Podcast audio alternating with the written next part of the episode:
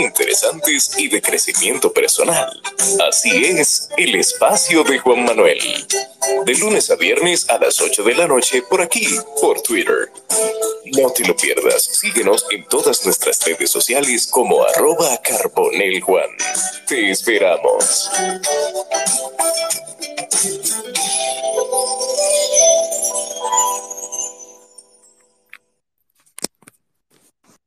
Buenas noches para todos. Bienvenidos a un espacio más del espacio de Juan Manuel en Twitter Spaces y también en Spotify en diferido.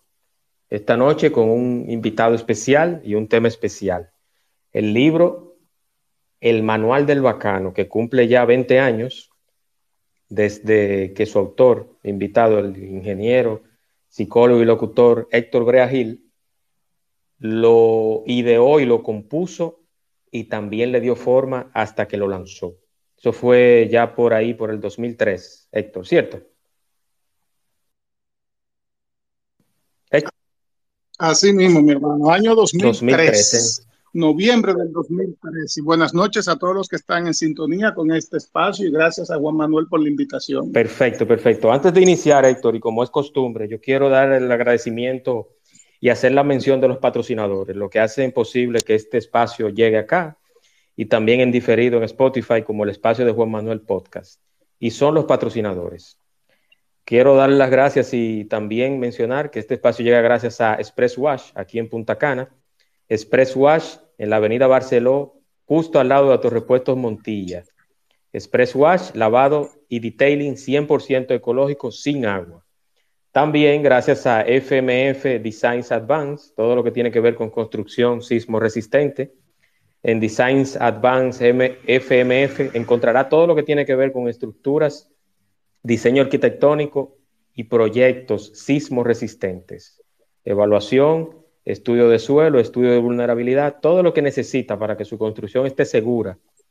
Lo encontrará en FMF Designs Advance con la ingeniera Frinet Muñoz Espinal a la cabeza. Patrocinadores oficiales del espacio de Juan Manuel, tanto en Twitter Spaces por acá como en Spotify. Héctor, el manual del bacano. Han pasado ya 20 años desde que ideaste eso y que empezó todo en una viñeta de un periódico. Pero yo quiero hacerte la primera pregunta. ¿Qué te motivó a escribir el manual del bacano hace 20 años? Aquí se me armó un lío con una cachorrita. No, no, tranquilo, tranquilo. No te preocupes. Sí, sí, esto en vivo, como dicen. Bueno, que el, manual del bacano surge. Mira cómo surge el manual del bacano. El manual del bacano surge. Primero, yo había concebido desde hace tiempo, a mí me había llegado a la cabeza, como, como la necesidad de que existiera un libro que hablara de eso.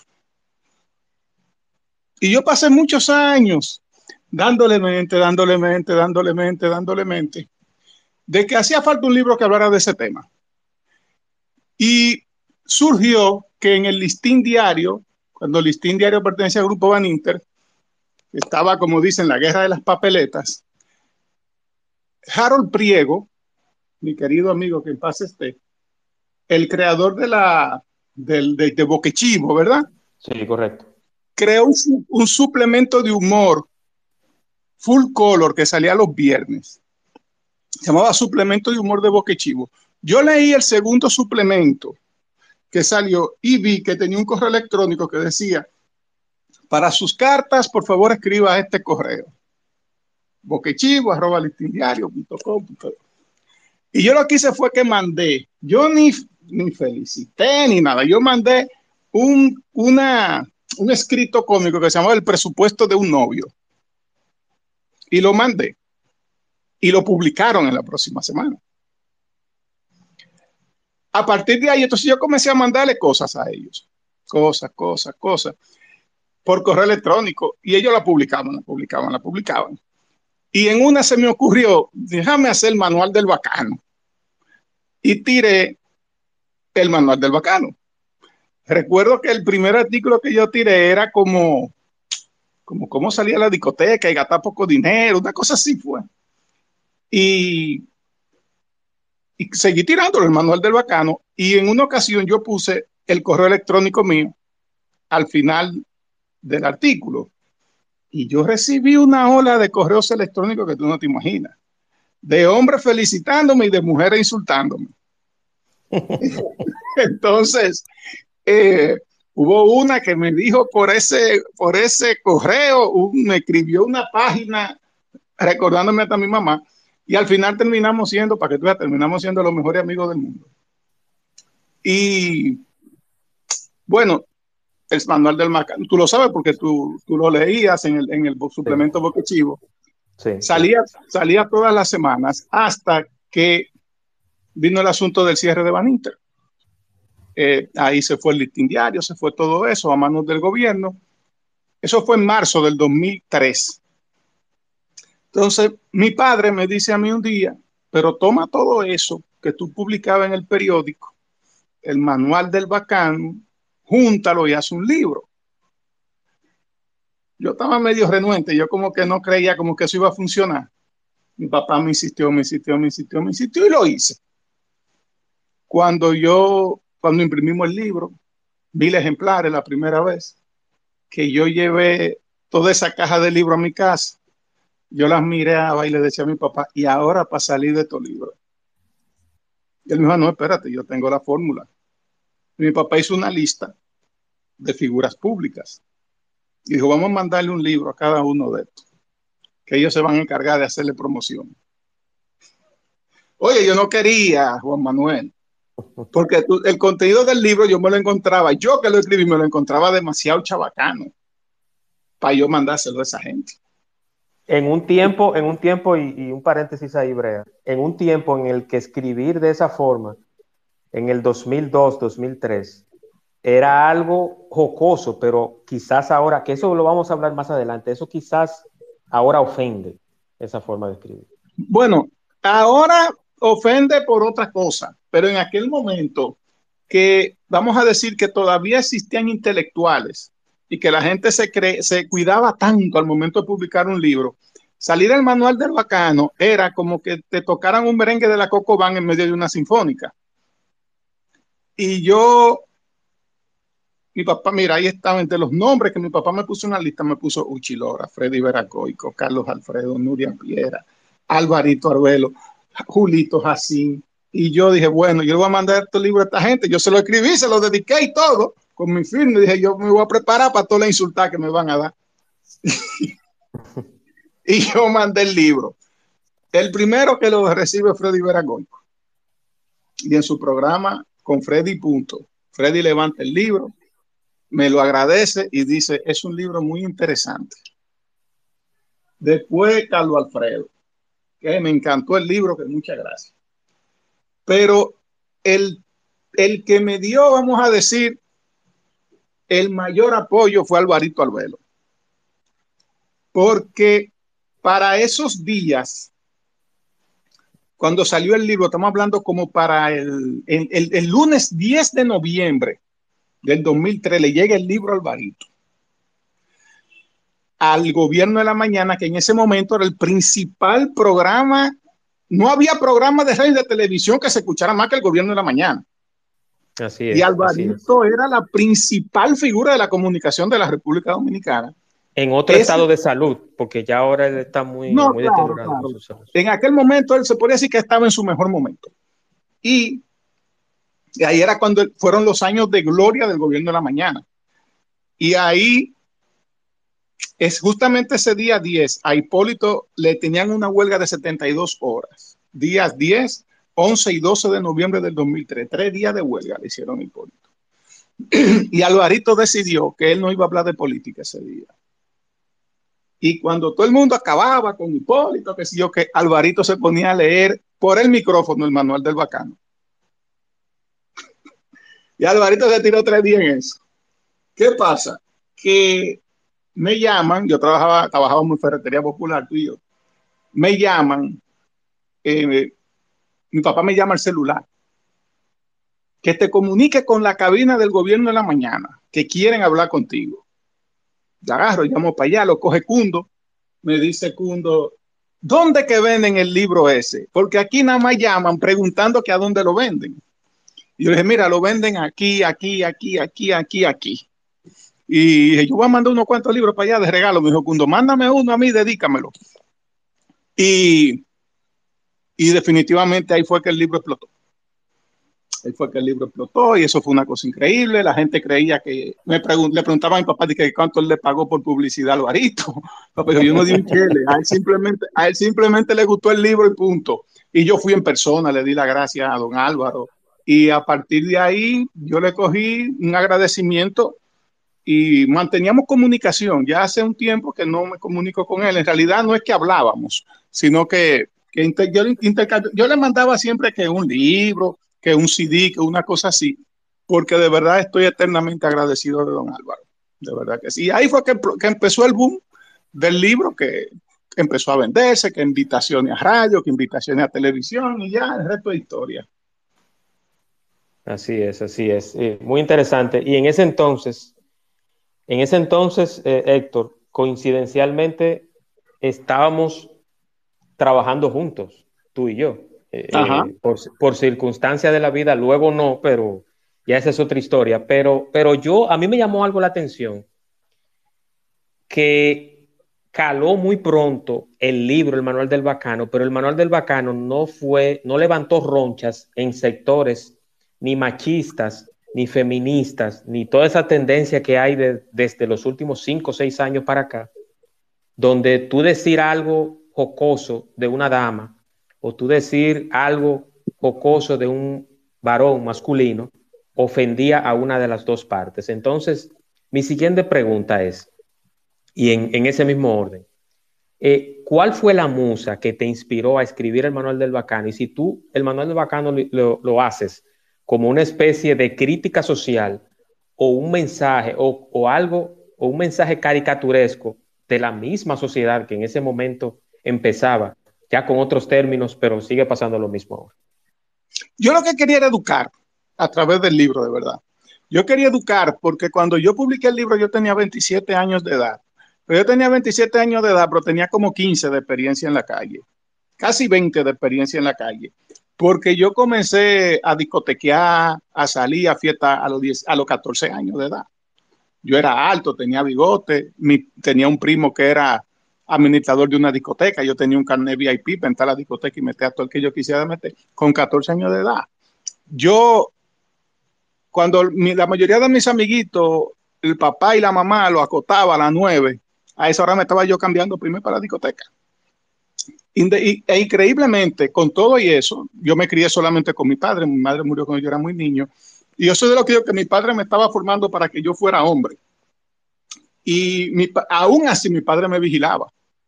Mi padre tenía los ojos arriba de mí y en la misma discoteca a la que yo iba, que era la que administraba el primo mío, eh, ahí estaba el primo mío también chequeándome.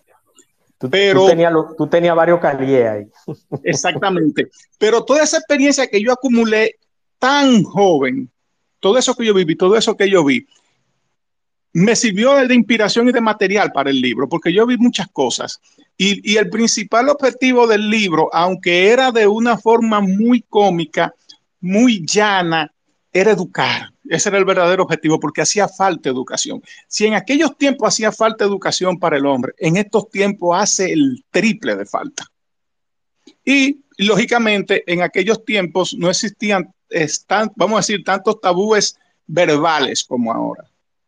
En aquel tiempo, eh, tú decir la expresión pájaro no ofendía, por ejemplo. Tú decirle, tú decir peladora, que era lo que se usaba, ahora se usa chapeadora tú decís peladora, aunque para algunas mujeres decirle chapeadora para ella es un orgullo, pero tú decís mujer peladora, eh, no ofendía, porque se, refería a un grupo muy pequeño de la sociedad y, y las que no lo eran criticaban ese grupo. Entonces se, se, sentían más, más, más identificada conmigo las que no lo eran que las que lo eran. Pero eh, el manual del bacano como tal, el manual del bacano que se publicó en el 2003, si fuera un libro que yo lo publicara hoy con ese mismo contenido, fuera un problema. Sí, sí, sí. un problema, definitivamente. Yo fácilmente hasta caigo preso. Pero ya el libro, como, como un libro clásico que es, como un libro que tiene su época, que tiene su tiempo, que tiene 20 años, aún en estos tiempos la gente lee el manual bacano, del bacano original y lo disfruta. no se ofenden, porque saben que eso tuvo su tiempo, eso tuvo su contexto. Ahora, si yo saco el manual del bacano con ese mismo contenido con fecha de hoy, es un lío feo. Sí, así mismo es, así mismo es. Y, y bajo esa misma premisa y en ese mismo tenor, Héctor, al inicio del manual del bacano hay ciertos, eh, ciertas definiciones de un tipo de mujer o de un tipo de hombre. Y queremos, a lo que se están integrando ahora, hablamos de un libro que su autor es Héctor Brea, que está acá, en el 2003, que se llama El Manual del Bacano, que ya tiene su segunda edición, Héctor, ¿cierto? Sí, está lista. Está revisando porque eh, los libros se duran años revisando los libros. Sí, así es, así es. Entonces, eh, pero a mí algo particular que me, y es los tipos de hombre que define el manual del bacano. Yo quiero, vamos a empezar con los hombres para que no digan que no hay igualdad, pero vamos, vamos a empezar con los tipos de hombres porque yo entiendo que son más jocosos los tipos de hombres que, que define el manual del bacano per se y que yo quiero que seas tú que los definas. ¿Cuáles son los tipos de hombres que hay en el manual del bacano? Bueno, mira, en el manual del bacano está el baboso, que es, yo creo que el primero. tú tal vez lo tengas a mano el manual, yo no lo tengo ahora mismo a mano, pero está el baboso, ese era el primer hombre, y el baboso tiene su característica especial, y ese, ese, ese, ese personaje tan conocido, ese amigo que tú tienes, que a todas las mujeres la saluda de besito, que en su, que va a la casa y le tapa la nevera, que siempre tiene un cuento, eh, está el baboso, está el hombre parásito. Ese hombre parásito, ese, ese no trabaja, ese no estudia, ese no hace nada, pero es el que mejor vive en el barrio. Porque a ese le dan de todo. El que se tira la mejor pinta, como dice. Sí, siempre está en el colmado, siempre está en la banca de apuestas, juega todos los días y nunca se saca. Y, y yo recuerdo una vez que un amigo mío me dijo, teníamos una, tengo, teníamos un amigo que, que le hacía como difícil conseguir trabajo y un amigo en común que tenemos dijo, pero ya que no tiene trabajo, por lo menos que se consiga mujeres, porque no hay cosa que levante más mujeres que un vago. Y, es verdad. Ah, bueno, aquí tengo el manual en la mano, sí tengo, tenemos el baboso, el pariguayo, que todo dominicano sabe lo que es el pariguayo.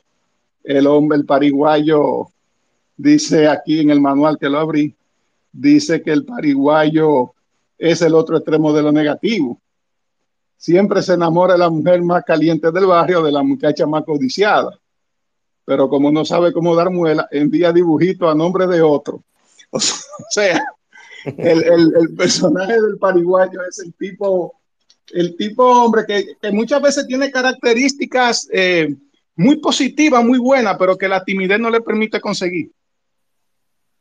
Sí, así es. Y que, no necesita. Ajá, ajá.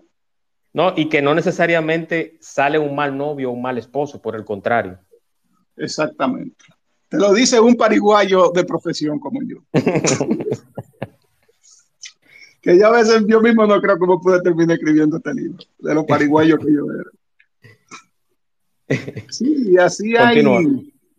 También está el, pero está el hombre serio, que es ese hombre trabajador, responsable, eh, buen padre, buen hijo, buen amigo, excelente candidato para cualquier mujer, pero que a, veces eh, ese hombre serio, muy refinado, muy educado, le falta algo de salvajismo, le falta algo como de animal que, que le es atractivo a las mujeres. Porque a veces cuando usted se pasa de serio, puede caer, puede rondar los límites del pariguayo. Entonces, el hombre tiene que tener en ese sentido un equilibrio tiene que ser un hombre con cierto nivel de astucia, lógicamente está. Un hombre, un hombre de buenos principios, de buena educación, porque necesita, lo que, lo, que necesitamos ahora son personas de valores, pero un hombre, caramba, que sepa ser cariñoso, que sepa cortejar a una mujer, que sepa enamorarla, que sepa hacerla sentir importante. No necesariamente. Mira, hay un punto importante que también sucede y es el hecho de que el ambiente va a definir mucho el éxito. Eh, muchas veces, yo soy yo lo que digo que a todas las mujeres le interesa un hombre bueno. A todas las mujeres le interesa un hombre bueno, le interesa un hombre serio, pero también el ambiente en el que se, en el que se desenvuelve va a determinar qué es lo que le va a caer. porque a veces ellas tienen el deseo, pero si lo que hay alrededor no es eh, lo mejor o lo que le abunda, lo que se le acerca, no cumple sus expectativas, pero ella quiere en compañía, de entre todo eso va a coger lo mejorcito. Y, y lamentablemente, esa es la realidad no de la época de Manuel del Bacano, también de la época actual. Así es, así es, Héctor. Y, y, habrán personas buenas y malas siempre. Habrá, siempre, habrá, habrá, habrán personas que, que te dejarán un legado, una huella en tal o cual persona o en la sociedad. Y habrán personas detestables que se recordarán por lo malo, no por lo bueno. Héctor, entonces tenemos el pariguayo. Vamos a hacer un refresh. El pariguayo. El parásito. El parásito. Y tenemos el baboso. Pero hay uno, y el hombre serio, pero hay uno que es a quien está dedicado el, libro, que es el bacano. Y es basado, o, se, o se recomienda, o tú lo mencionas, que tú haces una pequeña cronología histórica de los verdaderos bacanos históricos que ha tenido la República Dominicana. Yo quiero que tú me hables un poquito de eso. Bueno, sí, el término bacano tiene su raíz etimológica en la palabra bacán. El bacán era, eh, vamos a decir, un bacano, pero se habla del bacán, cuando se habla del bacán se viaja a la Argentina, a la Argentina vieja, a la Argentina antigua, donde estaba este hombre dandy, elegante, eh, conquistador, con, muchas, con mucha arte para conquistar mujeres, de ahí degeneró en bacano por estos lados. Pero claro, nosotros tenemos bacanos históricos, como por ejemplo Luis Colón, que en mi libro lo menciono como el primer bacano del Nuevo Mundo. Luis Colón era nieto de Cristóbal Colón y era un hombre muy enamorado, conquistaba muchas mujeres y a cada rato se iba a duelo con hombres porque muchos hombres se sentían celosos de la facilidad que él tenía de conquistar mujeres. También hago mención de Porfirio Rubirosa, que todos sabemos que Porfirio Rubirosa no era un hombre dotado de una belleza, como vamos a decir una belleza de estrella de cine, pero con una muela que abría el mar. El hombre tenía una capacidad de conquista increíble, unos detalles, una elegancia, un talento para conquistar mujeres que hasta películas se han hecho de él. Sí. Y el, y el hombre nada más se casó con millonaria y con figura de primera. Y también mencioné a Trujillo, hago mención del presidente Trujillo, claro está. Trujillo, aunque ha apoyado en el poder político, porque el poder seduce, el poder atrae, Trujillo también era un hombre que, que despertó el interés de muchas mujeres.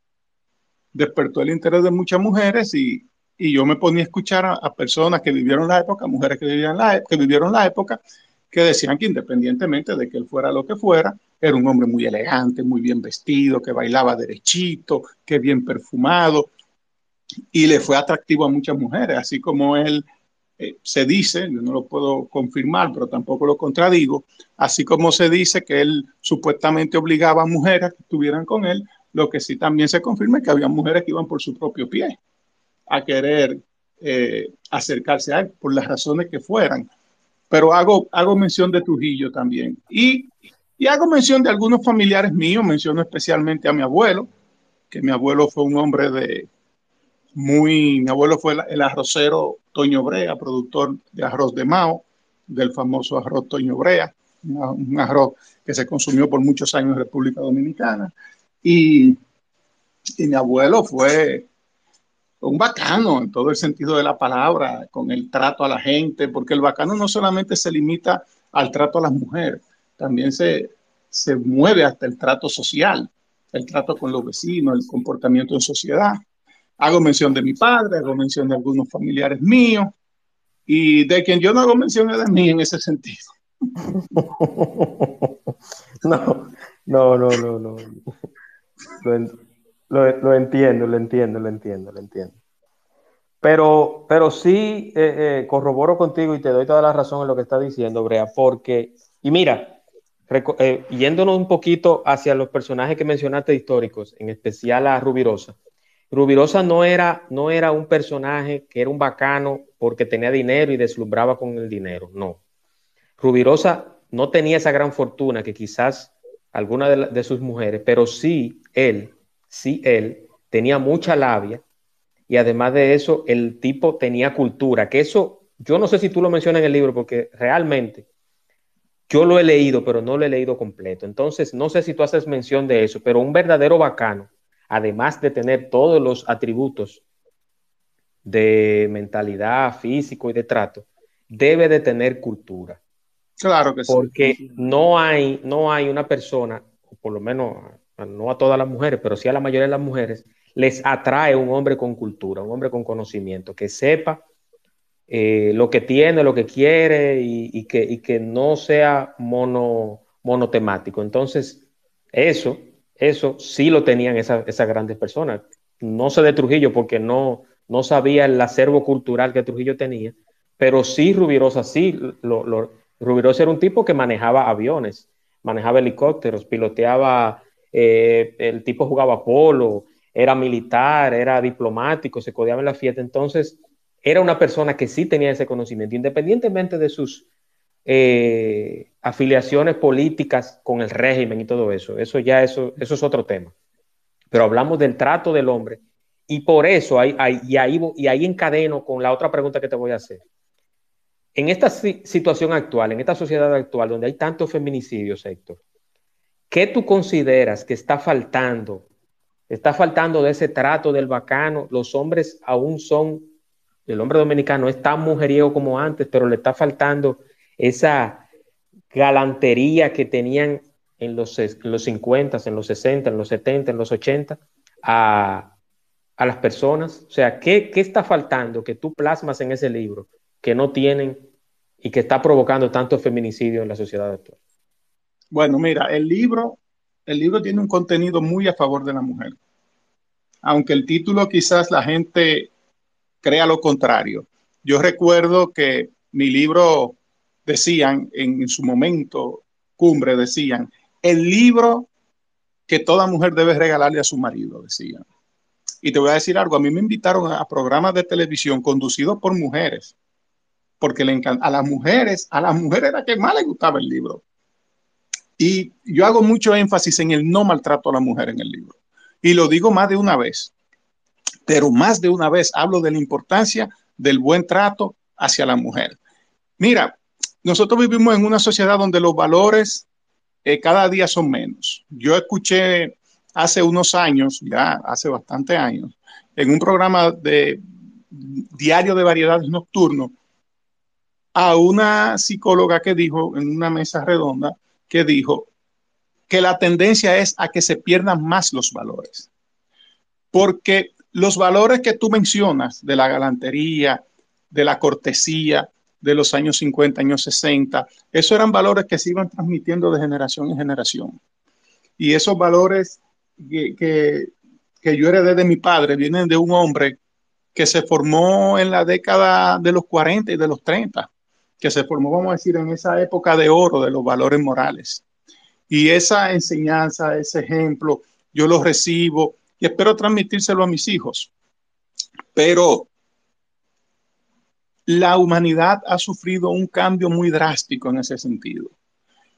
Y muchas personas Recuerda que ya en la época de los 80 comienza un declive en la, en la, en la humanidad. Nosotros no lo estábamos viendo, pero comienza un declive moral muy fuerte en la humanidad, que ahora ya esto, eh, esto de apag Ahora estamos viendo cosas que hasta el más liberal de los liberales lo escandaliza.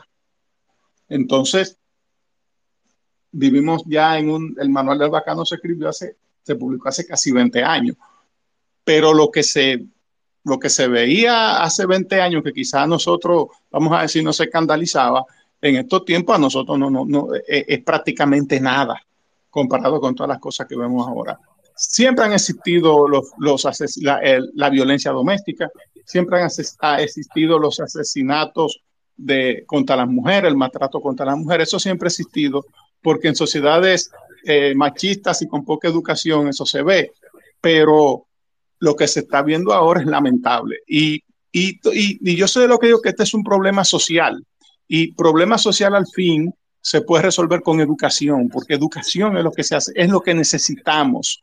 Una educación que el varón entienda cuál es su posición verdadera en la sociedad, que la mujer entienda también cuál es su posición en la sociedad y que no sea una, una, una educación en la cual uno se cree que está por encima del otro o el otro se siente oprimido cuando al final de cuentas somos iguales los dos.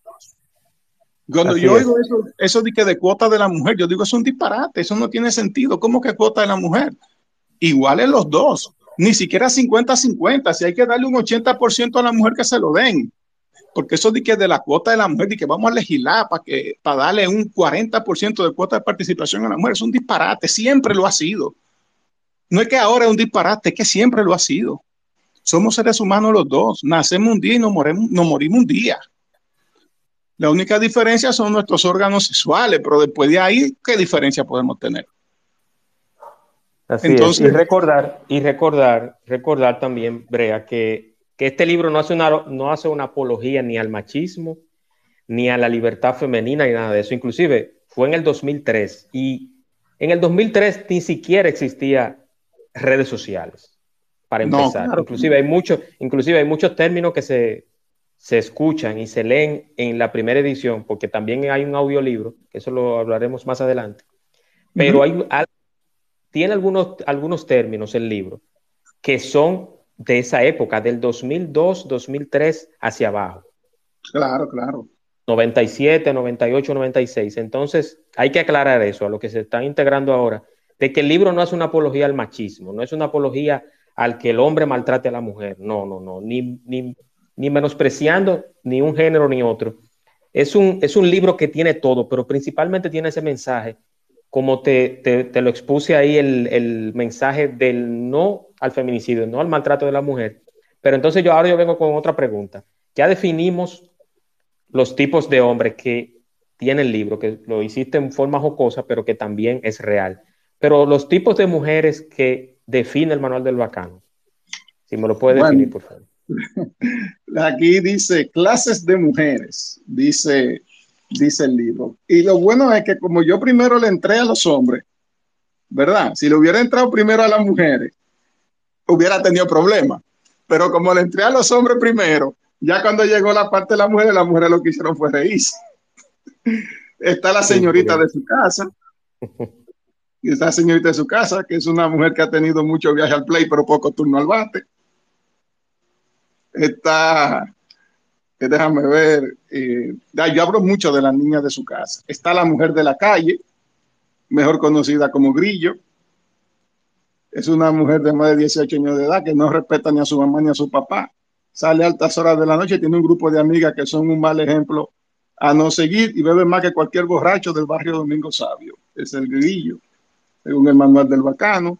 Está también la mujer seria, dice la mujer seria es la más abundante, es el ejemplo a seguir y son las mejores candidatas para esposas y novias del mundo.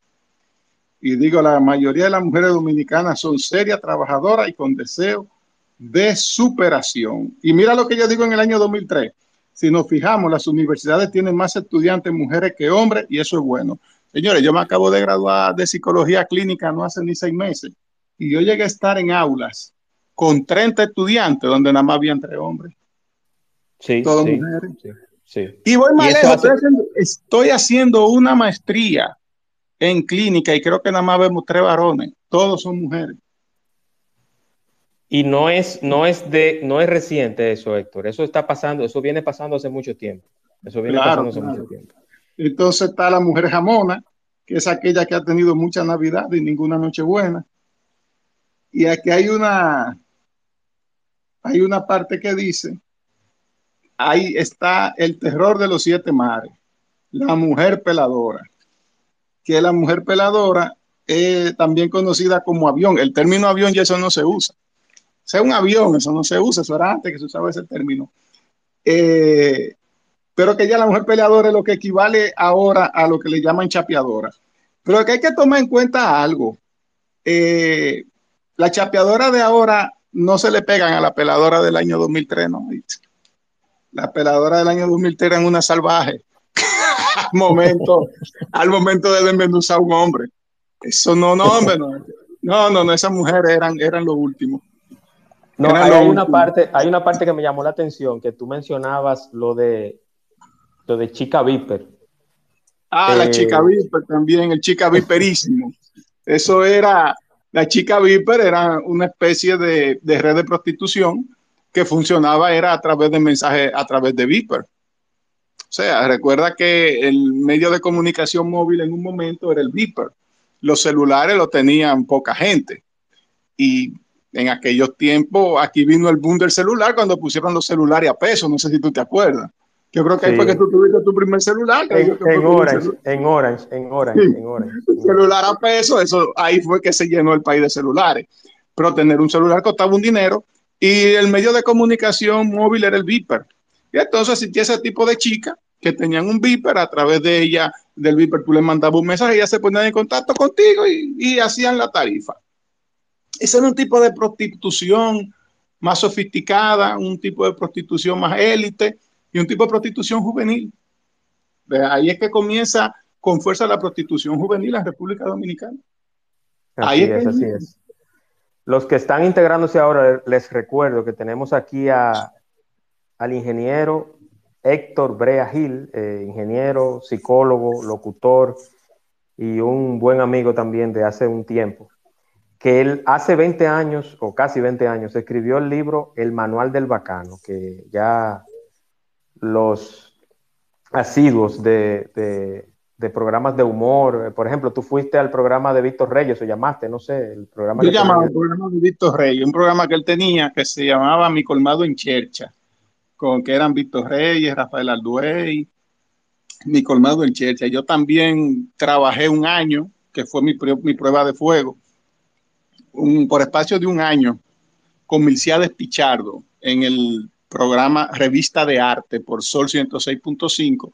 Después de Jochi Santo, entraba Revista de Arte. Y ahí fui compañero de cabina de, de personajes como no yo diría personajes, yo diría de grandes talentos como Víctor Pinales, uno de los mejores actores de República Dominicana, ganador del premio Casandra como mejor actor, Cacheito Martínez, mi hermano, mi amigo, que lo amo muchísimo, ganador del premio Casandra como comediante del año, de Pichardo, el periodista, mi maestro, mi profesor, que siempre estaré agradecido y lo quiero muchísimo, y mucho talento que pasaba por ahí, que de Pichardo le daba la oportunidad de, que se fuera en el programa. Y, por ahí pasamos, por ahí pasamos. Y toda esa puerta me la abrió el manual del bacano. Pero yo te voy a decir algo. El manual del bacano tenía su público, tenía su, su gente que le gustaba. Y yo escribía para ese público y me gustaba escribirle en el periódico a ese público. Pero mi verdadero interés era escribir en la sección política de los periódicos y en la sección financiera. ¿Tú recuerdas el periódico que se llamaba El Financiero? el financiero, periódico de economía y finanzas. Eso era un periódico nada más para gente de cuarto. Ahí nada más escribían los turpenes de República Dominicana, los economistas más pesados, los consultores más pesados. Y yo escribía en el financiero para esa época, con 27 años de edad. Y a mí me gustaba que los artículos míos lo anunciaban en la primera plana del financiero. Y llegó un momento en el cual a mí me llamaban del periódico Listín Diario el director del financiero, que era en paz descanse Juan Marino Hernández, y ponía la secretaria, se llamaba Josefina la muchacha, me parece que era Josefina que se llamaba, a que decía, mira, que dice Juan Marino que le mande el, artículo tuyo, huye, huye, huye, que quiere, necesita su artículo para publicarlo. Y todo eso a ti con 27 años de edad, un muchacho todavía, todo eso te ponía, mira, a mí yo no me puse arrogante ni prepotente, eh, de por sí tú me conoces y tú sabes que eh, sería muy mal actor si me pongo en esa, pero, pero uno se sentía súper bien, de verdad. Eh, yo entiendo a, los, a la, gente famosa, cuando se ponen así muy alegres, muy eufóricos, yo lo entiendo, porque yo sé lo que eso significa en el ánimo, en la autoestima de uno. Así es, así es, así es, Héctor. Yo quiero también a los oyentes que están por acá eh, ¿Qué otro aspecto interesante podemos encontrar en el manual del bacano, aparte de, esa descripción y, de los mensajes que pudiese contener el libro?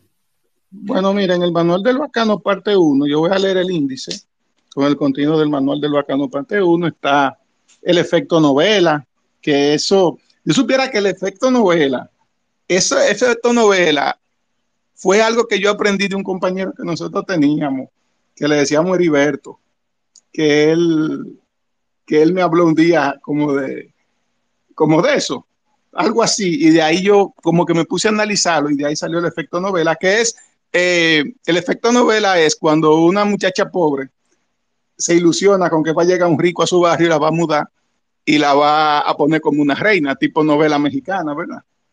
Eh, cosa que nada más se ve en novela, lógicamente, la realidad no es esa. Esta herramienta de un bacano, el swing de un bacano, cómo lograr el amor de una mujer, cómo ganarse la familia de la novia, cómo tener amor escondida, señales que dan las mujeres para tú darte cuenta que la mujer está enamorada de ti, qué hacer cuando termina una relación romántica, detalles para derretir a las mujeres, cómo conseguirse una mujer rica.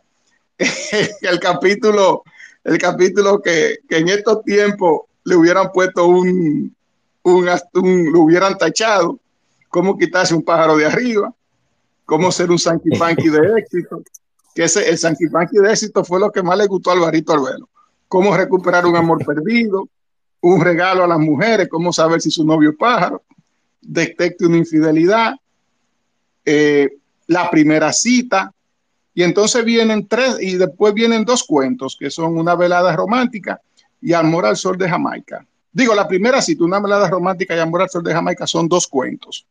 Y al final cierra con El Buen Marido, que ya es un mensaje para los hombres, para que sean buen esposos, para que sean buenos padres, para que sean responsables, la importancia de darse muestra de amor, de no, de no ser violento delante de los hijos, de enseñarle a los hijos la responsabilidad, de, de demostrarle amor a su esposa, independientemente de que con el paso de los tiempos quizá ella no tenga la belleza de cuando usted la conoció, quizá después que le parió tres muchachos se puso gordita, quizá con el paso del tiempo se arrugó y se le puso blanco el pelo, pero en un momento para usted era la mujer más bella.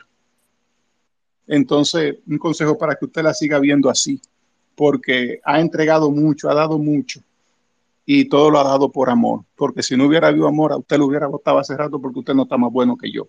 Entonces, eh, esa parte de cómo ser un Sanky Panky de éxito, para lo que más da risa de esa parte, y todo el mundo me pregunta, fue algo que pasó en realidad, y yo lo pongo en el libro, y es que cuando yo estaba adolescente, yo moreno, ¿verdad? y levantaba pesa, yo decía que yo me tenía que ligar una europea. Y mi papá me llevaba a Bávaro cuando Bávaro era un monte, que nada más habían dos hoteles. Cuando Bávaro iban los ricos, ricos de República Dominicana. Que eran cuatro horas de camino, cuatro horas. Sí, y un polverío que tú llegabas maquillado. Y yo iba con mi papá y yo un día en, en una discoteca ahí de esos de los hoteles, veo yo una rubia en una mesa ahí, no, espérate, aquí es. Y arranco yo para allá y jalo a mi mujer a bailar, pero yo voy y le hablo en inglés. Porque yo estoy viendo a los Sanky Panky como que los Sanky Panky ligan. Y yo voy y le digo a la jeva, ¿do you wanna dance? Y le paso la mano, y ella me da la mano, y yo me paro y arranco ya a bailar con él, pues yo arranco a darle muela en inglés. You are beautiful, you have beautiful eyes. Y la tipa no me dice nada, pero nada más se ríe. Y yo en inglés, la llevo, la siento a la mesa y le digo a mi papá, ya, esa es. y yo veo que las muchachas están ahí, me están mirando, me están riendo.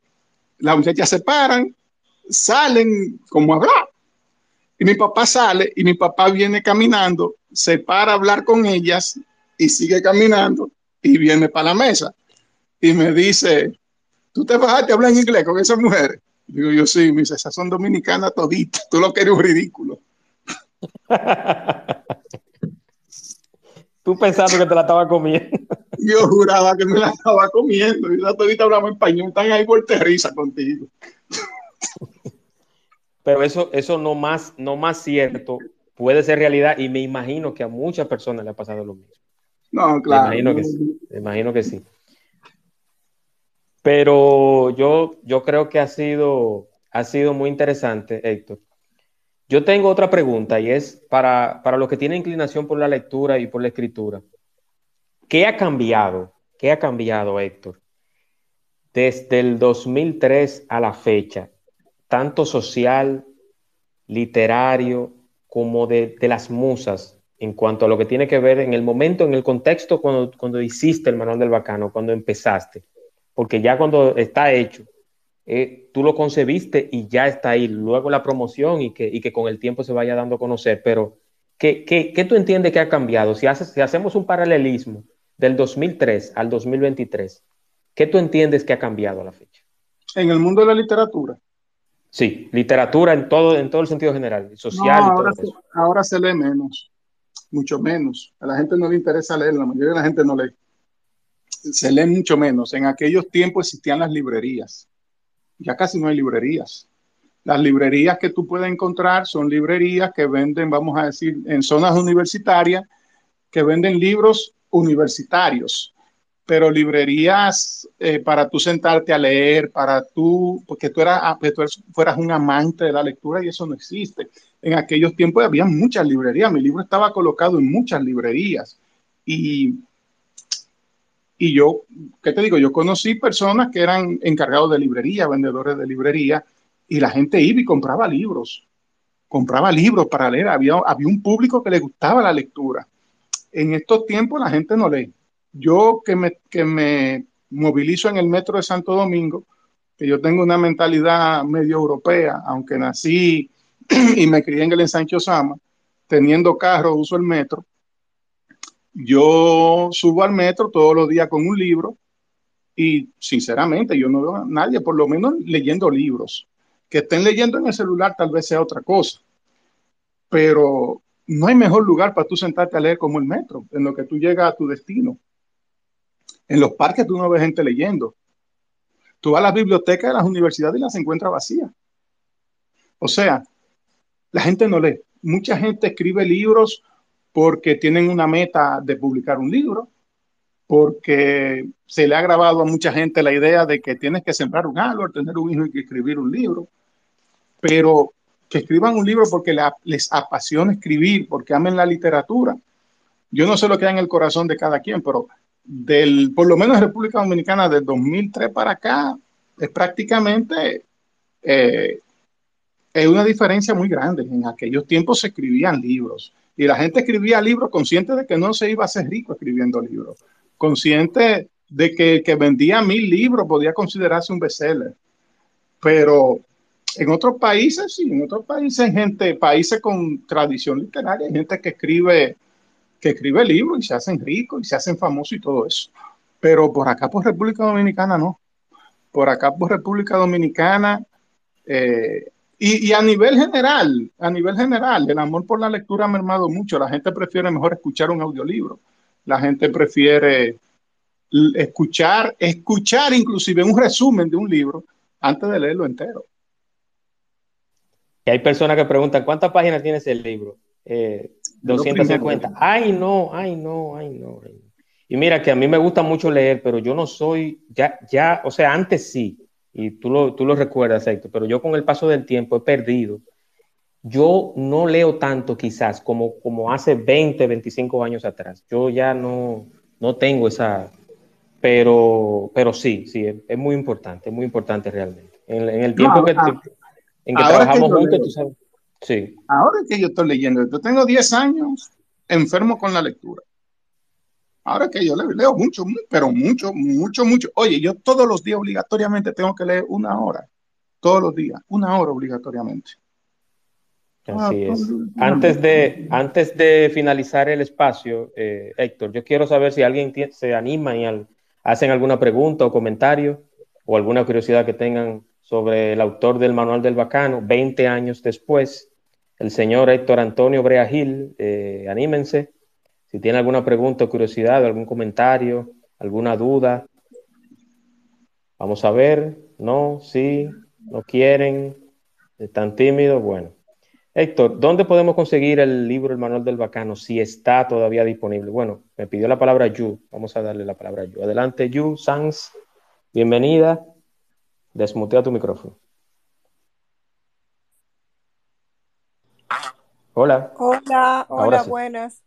No es ninguna pregunta. Héctor, saludos. Me he reído bastante en este space. Dios mío, cuántas ocurrencias, cuántas ocurrencias las suyas en su juventud. No, yo quiero eh, comentarle con respecto a lo que usted dijo del metro, que usted lo utiliza. En una ocasión yo intenté hacer eso en 2019. Yo le dije a mi mamá, porque mi negocio me queda muy retirado de mi casa, y yo le dije a mi mamá, bueno, mami, a partir de ahora vamos a usar el metro prepárate. Ay, pero eso fue una odisea. Yo no sé cómo usted lo usa. Me llevaban como una sardina en lata a peñucar. Yo no sé de verdad cómo usted lo usa y usted dice que estilo europeo, porque yo en Europa también he tomado el metro y no pasé tanto trabajo como ese día que yo le dije a mami, ay, no puedo, renunciamos, no lo vamos a usar. Así es, así que yo lo felicito a usted y leer ahí, uff, pero lo admiro también. Y en cuanto a lo que dice usted, que ya la gente no lee, bueno, es, es reducido el público que lee, pero sí se lee. Casa cuesta, la librería cuesta, vende mucho, vende muchos libros, sí, hay mucha gente que lee. En cuanto a lo que usted dijo de las universidades, también es verdad, las aulas están llenas de mujeres. La carrera, por ejemplo, de derecho puras mujeres y pocos hombres estudiándolo. En un futuro vamos a tener muchísimas profesionales y los hombres, bueno, no sé, no sé qué va a pasar. Ahí sí va a ser, va, bueno, va a haber una batalla, como dice una señora por ahí. Lo felicito, Héctor, muy jocoso su libro, me ha encantado. Juan Manuel, a ti también, siempre por estas dinámicas en las cuales nos edificas y nos relajamos un poquito del día a día, caramba. Y más un día como hoy que es martes, que estamos todos agotados ya a esta hora del día. Feliz noche. Así es. Gracias, gracias. Vamos forzados los hombres porque las mujeres nacen abogadas, ahora se especializan en la universidad y se hacen una maestría, cuadramos ahí mismo. No, y hay algo, hay algo interesante que escribió aquí Casanova DiCaprio, que está en la sala, está en el espacio ahora mismo, y, tiene mucha razón. Él dice, el bacano es seductor. La seducción ha cambiado con los tiempos. Las redes sociales y la tecnología han transformado la forma en que nos relacionamos y comunicamos. Los valores y principios de la seducción no siguen siendo los mismos. Hashtag los tiempos cambiaron. Hashtag seducción moderna. Yo entiendo que sí, yo entiendo que sí. ¿Qué te, definitivamente, claro que sí. Claro, claro, claro, claro. Inclusive eh, hay un materialismo muy fuerte. Hay un materialismo muy fuerte que billetera mató galán. O sea, ya hay un materialismo tan fuerte, una presión social tan grande sobre el consumo y sobre el aparentar, que lamentablemente a veces por mucho que un hombre te quiera, por mucho que te convenga, hay un factor económico primordial que va adelante y algunas cosas se posponen porque a otra, a otra más prioritaria hay que aprovecharlas. Y para, para la joven que me preguntó que cómo yo leo en el metro, lo que pasa es que yo me monto en la primera estación del metro, aquí en la Concepción Bona. Entonces cuando yo me subo, el metro está vacío. Entonces, yo llego hasta mi destino leyendo tranquilamente. Y aunque se ponga como sardina en lata, yo estoy en una posición cómoda y me voy leyendo. Pero si no, definitivamente, si no, no lo pudiera hacer.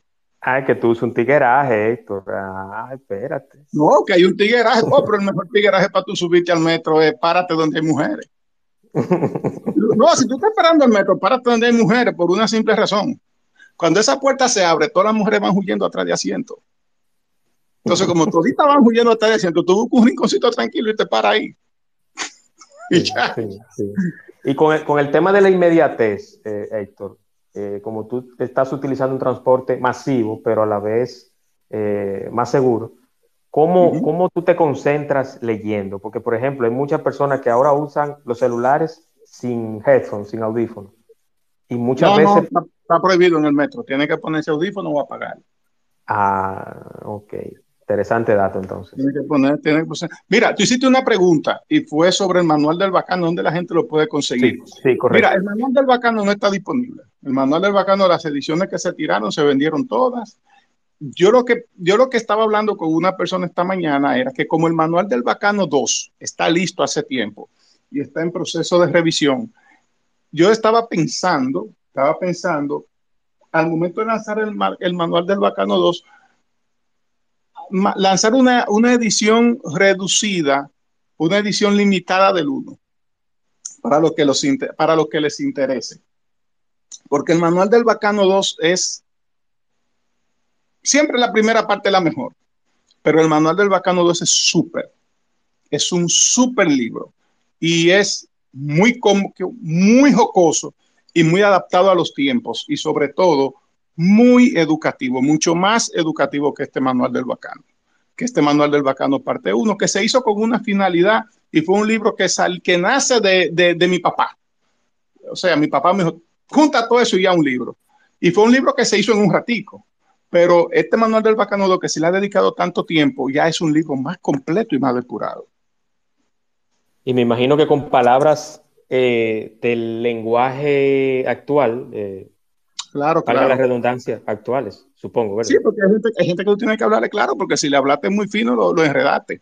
Entonces, en lenguaje actual, pero con un alto contenido educativo, porque yo creo en la educación. Yo creo en la educación, yo creo en la formación. Mi canal de YouTube se llama Primer Canal Educativo Dominicano. Hago mucho énfasis en eso, en esa parte de la educación. Y sí, yo quiero lanzar el manual del bacano para el aniversario del primer libro, lanzar la parte 2 y una edición limitada eh, de la parte 1 para el que no la pudo tener. Así es, así es. Y hay una parte digital que yo no voy a decir que la voy a distribuir porque eso tiene copyright y no quiero una demanda de mi amigo, no, no, no, quiero una demanda de mi amigo Héctor Brea por razones de amistad y de, y de derechos.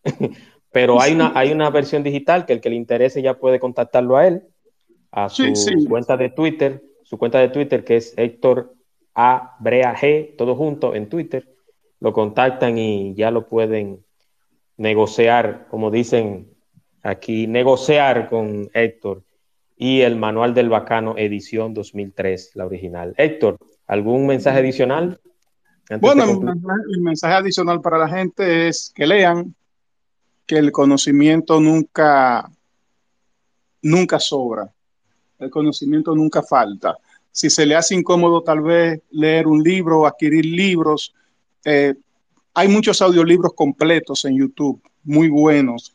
Se pueden escuchar, ahí están los clásicos, ahí está Cervantes, ahí está Shakespeare, hay muchísima literatura clásica maravillosa.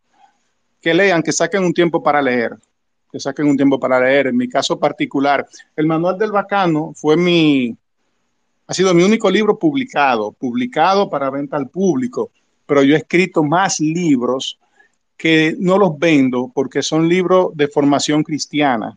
Porque hay que, hay, hay que decir algo también. Yo en mi tiempo fui, fui bacano, pero ya de hace 10, 12, 13 años soy cristiano. Entonces me dediqué a, a escribir libros de, de, formación y educación cristiana. No de educación religiosa sin nada que ver, sino educación cristiana. Y me enfoco mucho en tanto en mi programa de radio, que tengo un programa de radio a las 7 de la noche por Radio Revelación, me enfoco mucho en la parte educativa, porque para mí la educación es fundamental. Mi canal de YouTube, mis libros, varios libros escritos, pero como son libros de formación cristiana, no los vendo, los regalo. Y esos libros, hay libros de eso, hay artículos que se han traducido hasta en cinco idiomas y, y están rodando por el mundo entero.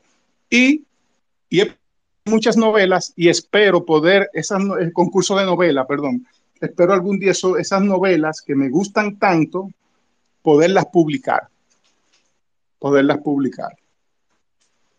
¿Qué contenido tienen esa novela, Héctor? ¿Contenido normal? contenido, bueno, yo tengo una que es mi favorita, que se llama Locos por Trujillo, que participó en el Alfaguara 2004, me parece que fue que esa yo la hice inspirada en algo que le pasó a mi papá durante la invasión de Constanza, Maimón Esterón. Mi papá era militar. Mi papá era de lo que defendía el gobierno de Trujillo, en pocas palabras. Y, y en base a una experiencia que vivieron él y su mejor amigo, yo escribí esa novela.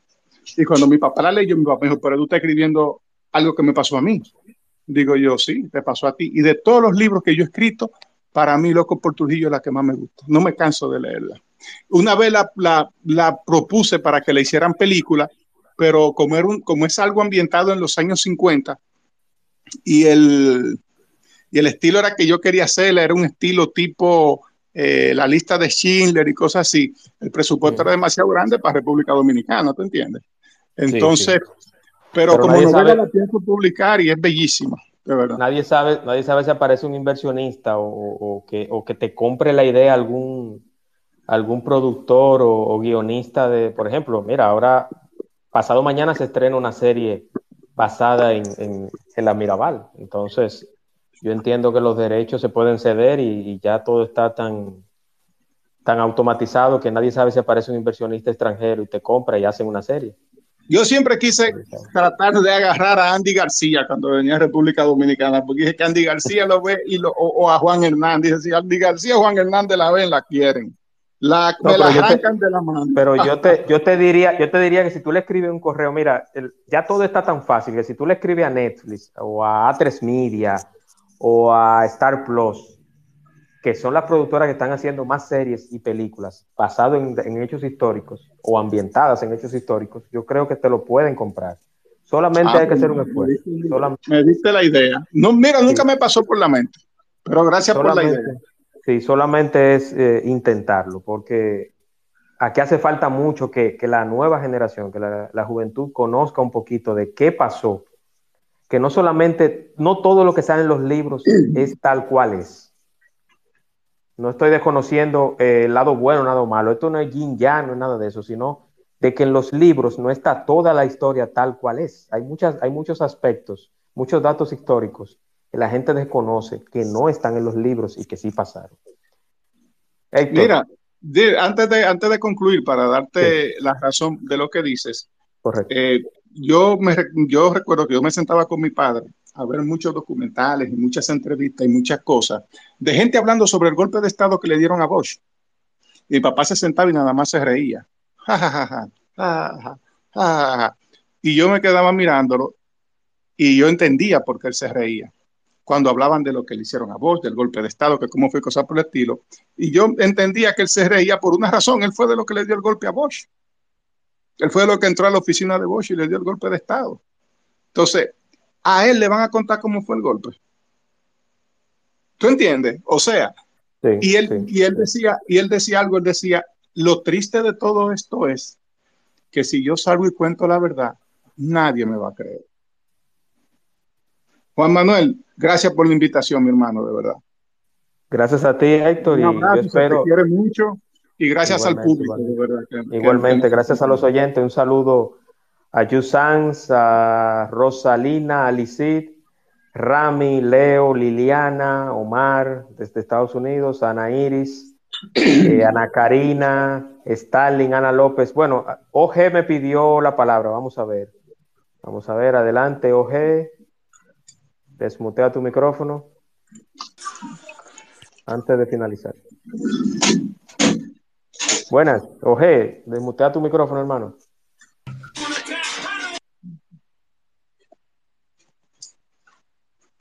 Hello, hello, hello. Ahora sí te escucho. Adelante. No, simplemente entré para saludar a mi estimado Héctor Brea. Yo creo que él me conoce ya. esa voz, esa voz yo, esa voz me, parece conocida. Héctor, ¿tú sabes quién te habla? ¿Quién me habla? Darío. Ah, solo para, mi hermano para decirle a todos que ese, ese, hombre que está hablando ahí es una enciclopedia andante, o sea que pueden escuchar Brea, que es un duro, se lo digo yo, que me lo tiré por un par de años ahí, contándome sus anécdotas de la vida, pero es un duro totalmente, una enciclopedia. Mis afectos, Brea. No, y, Rubén, un, joven arquitecto súper talentoso que yo admiro mucho. Gracias, Rubén, gracias. Cuídateme mucho, hermano, un abrazo. Un, abrazo, ti Gracias, gracias, gracias Rubén. Eh, Héctor, sí, eh, agradecerte nuevamente por, por este momentito, por hablar del manual del bacano. Espero que cuando hagas la reedición o la versión 2.0 de, del manual del bacano o 3.0, utilices este espacio como, como plataforma para hablar de él y, y me invita el lanzamiento, y me invita el lanzamiento, invítame con tiempo para yo ahorrar los cheles del, del, traje y ponérmelo para el lanzamiento del libro. No, te preocupes, aceptamos Bermuda y, y, chancleta. Ah, está bien, está bien, está bien. Héctor, muy agradecido nuevamente y recordarle a todos los que están por acá, antes de que se vayan, que mañana tendremos al diputado y abogado Víctor Pavón. Hablaremos sobre la instancia que él sometió al Congreso para el retiro de la canción La Suegra de Romeo Santos. No es coincidencia que se haga mañana. Eh, cayó justamente ese día. Para los conspiranoicos del, del Twitter, eh, no fue nada programado, cayó coincidencialmente el Día de la Mujer, pero hablaremos con él, hablaremos con él precisamente de ese tema, de la instancia, y por qué no, de la reciente prohibición de la canción en la radio dominicana y en redes sociales. Yo creo que tienen la oportunidad de hacer sus preguntas, sus curiosidades, siempre y cuando sea con respeto. Como siempre yo digo, que los invitados aquí y el conversatorio que hacemos en el espacio de Juan Manuel siempre son lugares de intercambio de conocimiento. Héctor. Juan Manuel, un abrazo a todos también. Igualmente, igualmente, cuídense mucho y nada, señores, nos escuchamos mañana, Dios mediante, 8 de la noche. Un abrazo, cuídense, bye.